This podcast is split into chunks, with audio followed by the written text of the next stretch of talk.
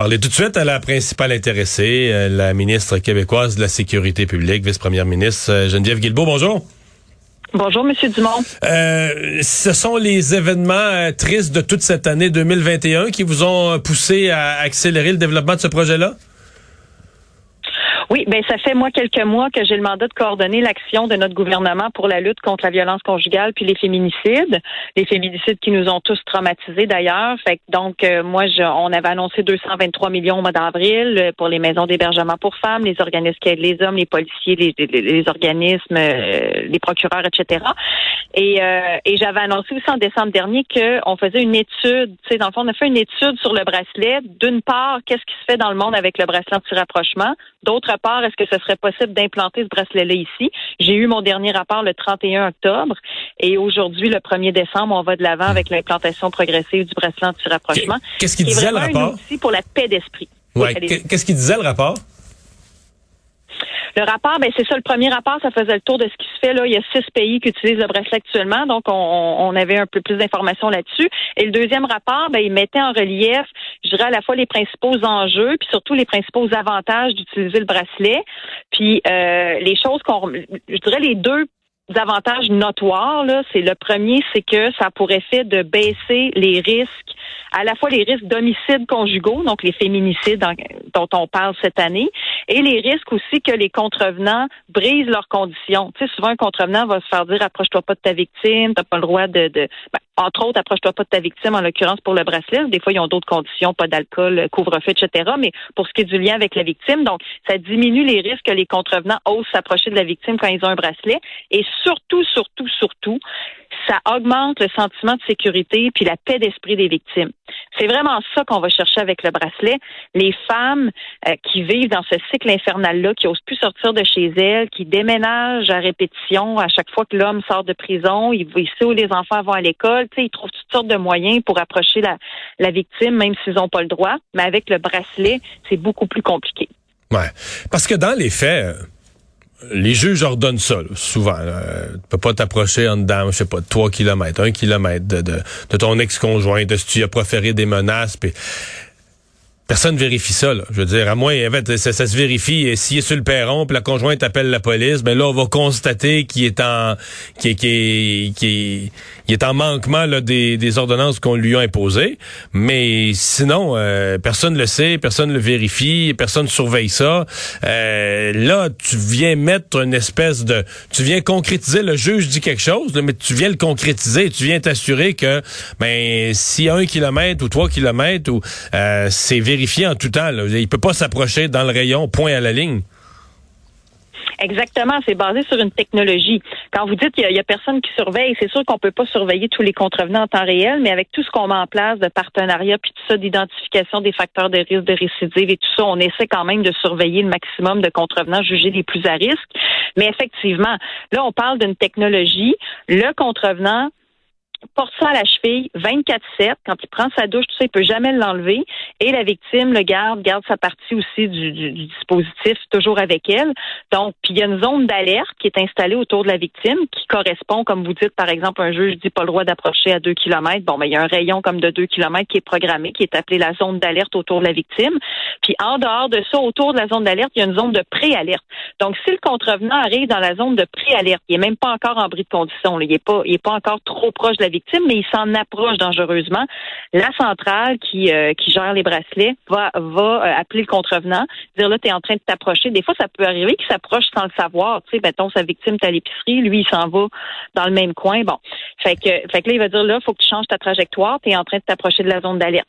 Et là, s'il change pas sa trajectoire, tu sais, il est suivi à la trace en permanence. Là il y a quelqu'un qui le suit tout le temps. Et s'il entre dans la zone d'alerte, donc dans le rayon d'interdit de la victime, tout de suite, la centrale appelle nos policiers. Les policiers vont aller sécuriser la victime, s'assurer que le contrevenant puisse pas l'atteindre, puis par ailleurs trouver le contrevenant en question parce que là, il y aura automatiquement brisé ses conditions parce qu'il sera rentré dans la zone d'alerte. Fait que tu sais, c'est de la technologie, c'est précis, c'est concret, c'est euh, c'est inévitable. Tu sais, tu peux pas le contourner. Donc, euh, puis ça amène la paix d'esprit. Moi, on a parlé à plein de femmes et tout ça, puis la paix d'esprit que ça va leur amener, ça, pour moi, ça n'a pas de prix. Est-ce qu'il y a des gens qui sont qui sont contre ça, qui vous ont fait des représentations, euh, que ce soit la magistrature, les juges, que ce soit des avocats de la en défense? Est-ce qu'il y a des gens qui euh, ou des groupes qui euh, semblent avoir des réticences particulières? Non, on a fait beaucoup de rencontres. On a présenté le projet à, tous euh, les intervenants, les groupes que vous nommez. Là, c'est très pertinent. Effectivement, c'est les partenaires qui vont être nécessaires pour l'implantation. La magistrature, évidemment, les juges font partie de ceux qui vont pouvoir imposer le bracelet. Les associations de procureurs, à la fois le DPCP chez nous, donc les procureurs de la couronne, la partie de l'État, et les associations d'avocats de, de, de, la défense aussi. On les a rencontrés, on l'a représenté, les gens de la justice, évidemment nos corps de police, euh, les maisons d'hébergement pour femmes, les les personnes qui travaillent dans tout ce réseau-là de, services autour des victimes, d'accompagnement des victimes. Donc, on a fait le tour des gens pour leur présenter, leur expliquer.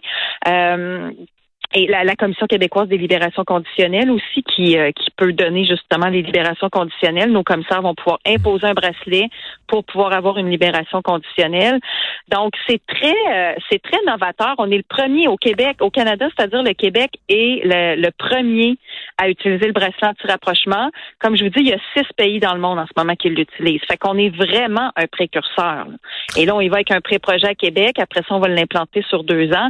Mais moi, je pense qu'on est rendu là en 2021 et euh, c'est sûr qu'il faut le faire comme il faut. Là, bon, au début, il va falloir que tout le monde s'habitue, mais euh, mais tu sais, je, vois ça moi vraiment d'un très très très bon œil. Puis quand je parle aux femmes, encore une fois, c'est le seul moyen vraiment purement technologique là, de traçabilité qui peut leur amener cette forme de paix d'esprit qui leur a été dérobée à partir du moment où elles deviennent une victime, puis que le contrevenant rentre puis il sort de prison. Là.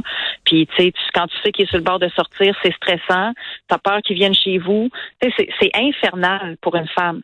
Fait que, euh, en tout cas, mais c'est un outil parmi tant d'autres. Ça n'empêche pas qu'il faut continuer de faire le reste, mais c'est un outil, moi, je trouve, très, très prometteur. Vous êtes ministre de la Sécurité publique et une députée euh, de la région de Québec.